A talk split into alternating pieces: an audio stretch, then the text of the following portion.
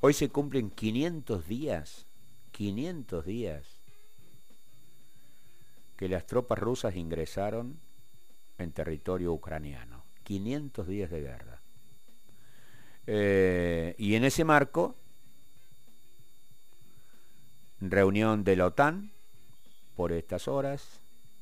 Eh, y la discusión que se da si se le permitirá o no a Ucrania el ingreso a, la organización del Tratado del Atlántico Norte. En ese marco, la decisión del presidente de los Estados Unidos, Joe Biden, Joe, Joe Biden de suministrar municiones de racimo para Ucrania, ya vamos a pedir precisiones de qué se trata. Y, y las cifras eh, cuasi oficiales que dan cuenta de 9.000 muertos civiles en esta guerra de 500 días.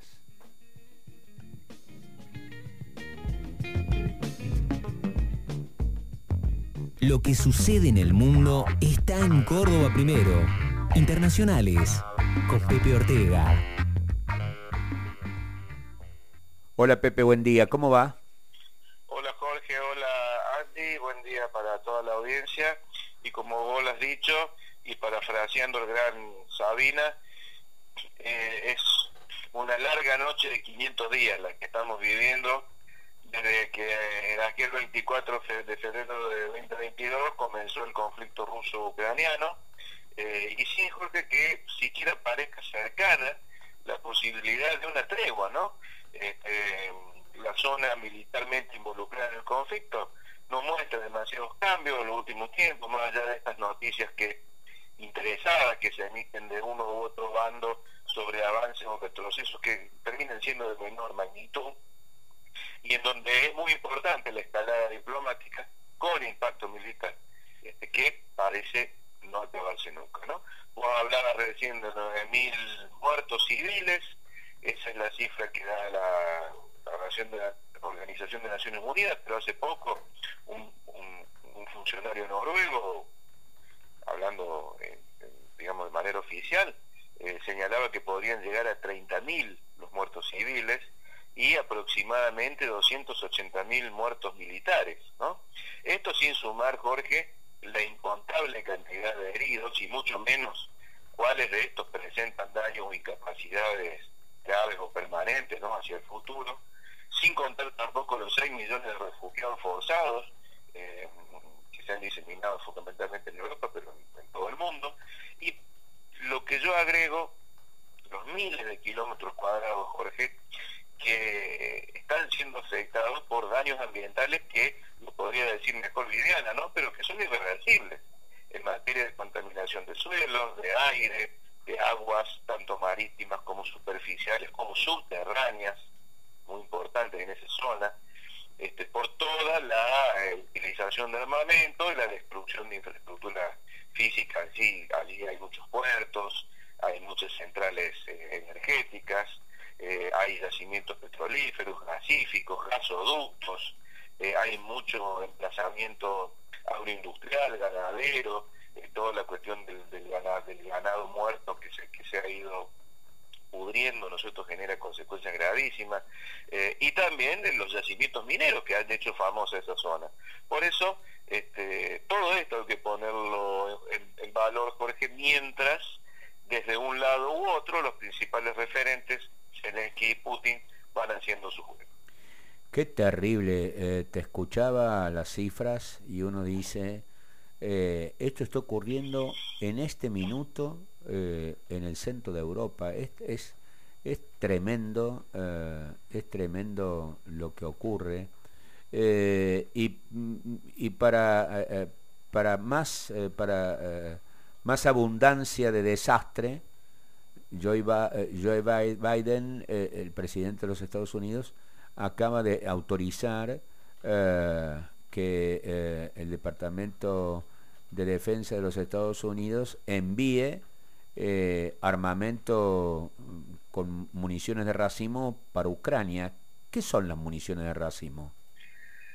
Bueno, las municiones de racismo que han sido recientemente autorizadas por Biden eh, contra la, digamos, la posición de fundamentalmente de los países europeos, eh, tienen una, una letalidad muy particular, ¿no? Se trata de bombas que contienen dispositivos internos, microdispositivos internos, que se disparan hacia todas direcciones. Entonces permiten que con menos detonaciones, con menos despliegue, con menos disparos, se alcancen más objetivos. Son utilizadas para eh, destruir objetivos dispersos, pero también para causar, infligir mucho más daño en, tropas que están combatiendo.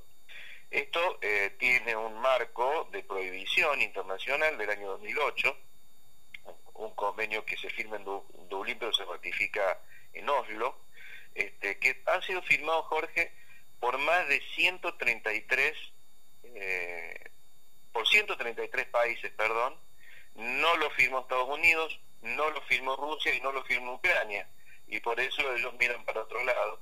Pero el, grave problema que tienen las bombas de racismo es su imprecisión.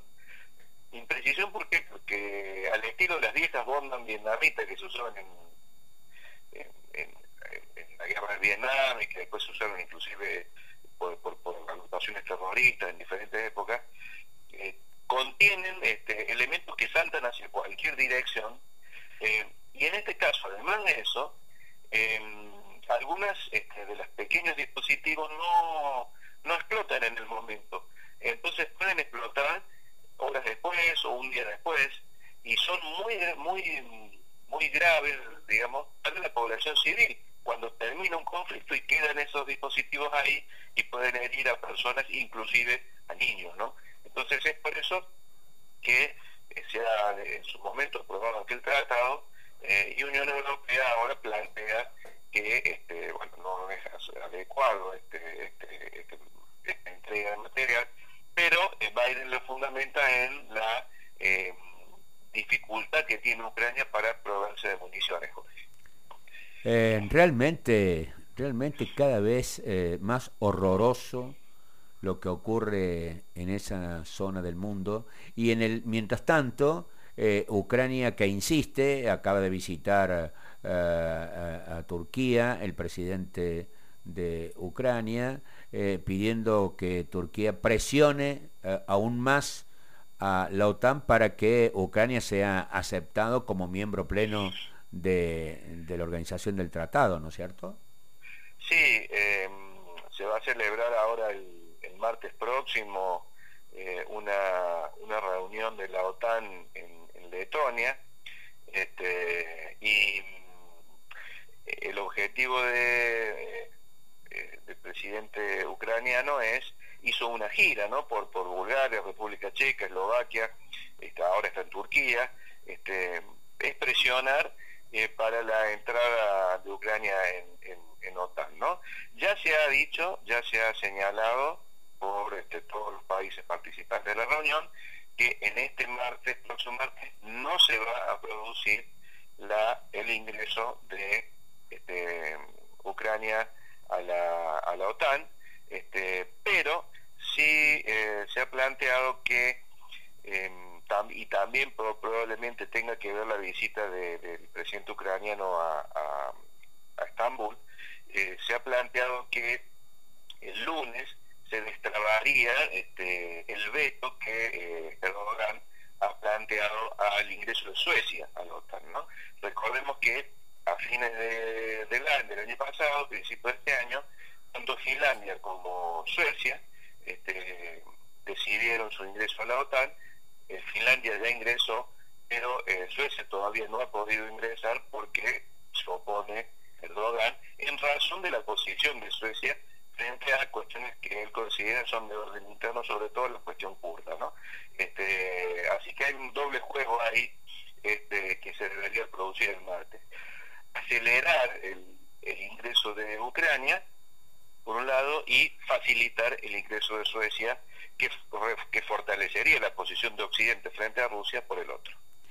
Eh, bueno, con toda esta información uno piensa que no la está llevando fácil eh, el, líder ruso, Putin, eh, a esta guerra que en principio habrá creído que iba a ser mucho más rápida eh, su ejecución y, la victoria rusa, y como si fuera poco, con levantamientos internos en Rusia, por ejemplo, con las tropas que eh, el propio Putin alentó en su momento su existencia y que estuvieron al lado de las tropas rusas en eh, la guerra de Ucrania, que no son otros que los mercenarios que se dieron vuelta y avanzaron, avanzaron contra, contra Moscú, ¿no? Sí, em, se dice en los medios occidentales ¿no? que em, Putin viene curando las heridas o está tratando de terminar de curar las heridas que dejó el, levantamiento o rebelión del grupo Wagner,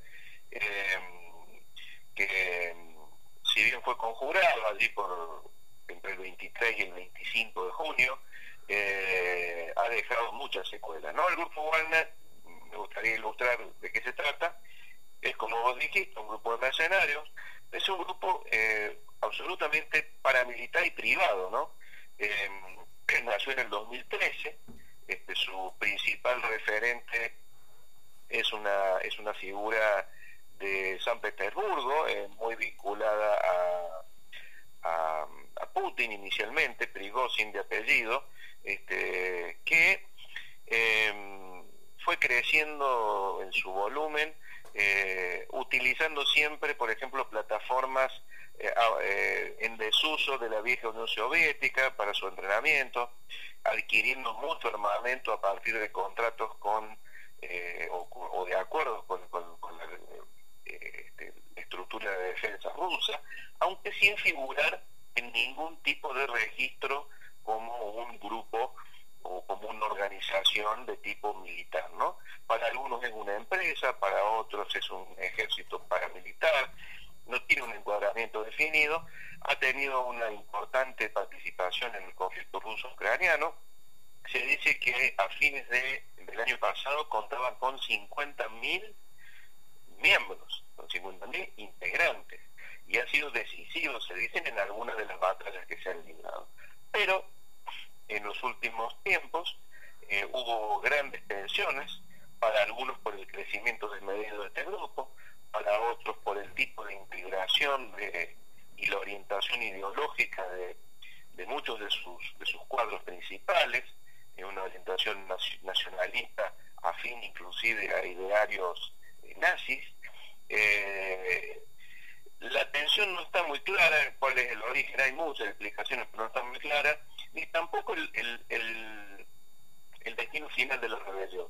Su principal líder dice que se había organizado esto por eh, el enojo de las tropas de, estas paramilitares del grupo Wagner frente a estratos permanentes de las tropas regulares y del jefe eh, de la defensa rusa, eh, a quien se ataca por cobarde, por poco blandengue, digamos así. Este, el grupo Wagner se revela, enfrenta a las tropas regulares rusas y se viene hasta Moscú.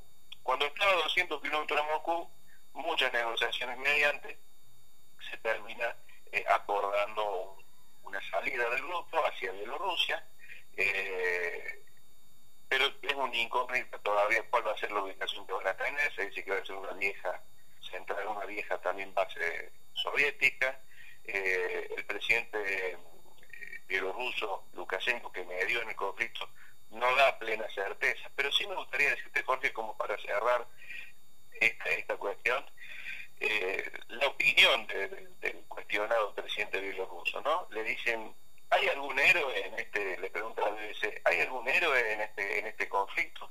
Y dice, nadie salió de la situación como héroe.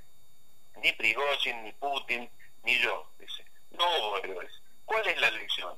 si creamos grupos armados como este, tenemos que vigilarlos y prestarles mucha atención. Uy, uy, uy, uy, uy, uy.